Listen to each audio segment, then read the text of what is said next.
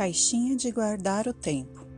Uma história escrita por Alessandra Roscoe, ilustrada por Alexandre Rampazzo, pela editora Gaivota. Sofia não sabia muito sobre o tempo e ainda menos sobre a falta que o tempo fazia.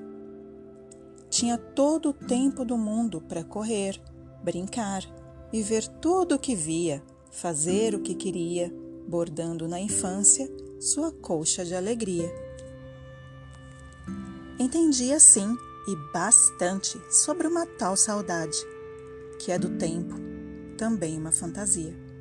Sabia que a saudade às vezes até doía, era assim uma vontade que no peito não cabia, de ver alguém que não podia ou de fazer algo que já não fazia. Para dar conta de tanta saudade que sentia das coisas que nem sabia, a menina inventou então uma caixinha de guardar o tempo, o tempo que melhor vivia. Sem querer descobriu a memória, que podia pescar qualquer tempo e plantar na lembrança tudo o que ela queria. Na caixinha iam parar as folhas da árvore que caía, a gota da chuva que chovia, o medo que ela escondia, os bilhetes que ela escrevia, os desenhos que ela fazia, um tempo que ela sabia que não perdia, a imensidão dos sentimentos que ela vivia e a história da vida que ela tecia. Sofia guardou o tempo, que passou também para ela.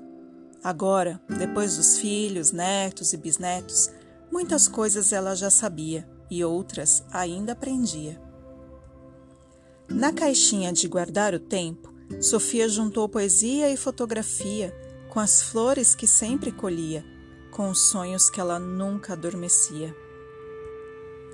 E tudo o que sentia era a imensa alegria de ter guardado com carinho o melhor de cada dia.